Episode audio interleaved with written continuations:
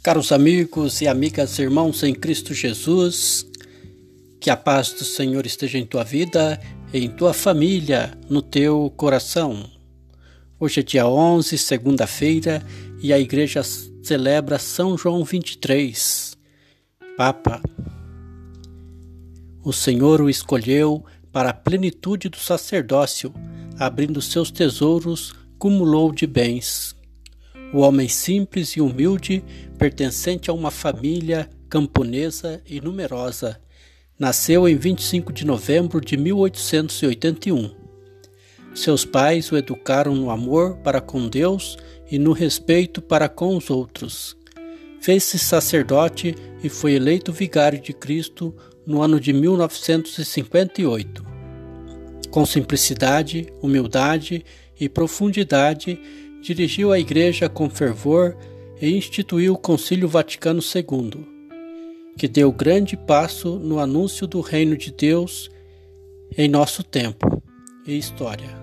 Tornou-se conhecido e respeitado como Papa Bom.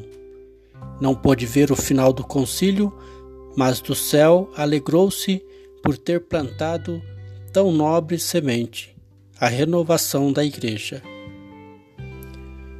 Deus Todo-Poderoso e Eterno, que em São João Papa fizestes resplandecer no mundo inteiro a imagem viva de Cristo, bom pastor, concedei-nos, pela sua intercessão, infundir com alegria a plenitude da caridade cristã.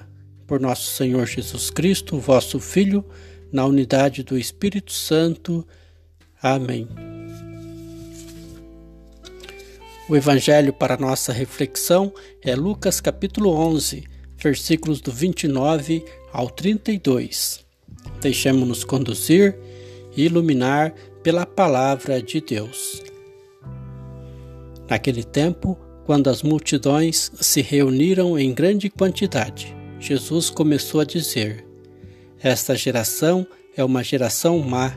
Ela busca um sinal, mas nenhum sinal lhe será dado a não ser o sinal de Jonas. Com efeito, assim como Jonas foi um sinal para os ninivitas, assim também será o Filho do Homem para esta geração. No dia do julgamento, a Rainha do Sul se levantará juntamente com os homens desta geração e os condenará, porque ela veio de uma terra distante para ouvir a sabedoria de Salomão.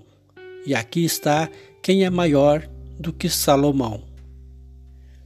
No dia do julgamento, os ninivitas se levantarão juntamente com esta geração e a condenarão, porque eles se converteram quando ouviram a pregação de Jonas. E aqui está quem é maior do que Jonas. Palavra da salvação, glória a vós, Senhor. Apesar dos milagres de Jesus, Alguns não acreditavam nele e pediam algum sinal maravilhoso vindo de Deus. Não acreditavam porque não queriam, pois viam como Jesus era e o que fazia, interiormente iluminado pela graça divina. Por isso, de novo, Jesus insistia com eles e dizia que deviam acreditar confiando nele e deixando-se levar por Deus, que agia em seus corações. Será que não fazemos também resistência para a ação de Deus em nós e em nossa vida? Roguemos a Deus Todo-Poderoso com nossas humildes preces, pois em Sua bondade nos socorre e nos ampara. Por todos os que servem sinceramente os irmãos e irmãs, sempre motivados pelo amor que gera vida e dignidade. Conduzi-nos, Senhor, no caminho do vosso reino, pelos cristãos que se esforçam em viver a palavra e testemunham em suas ações em fervor de caridade e da solidariedade.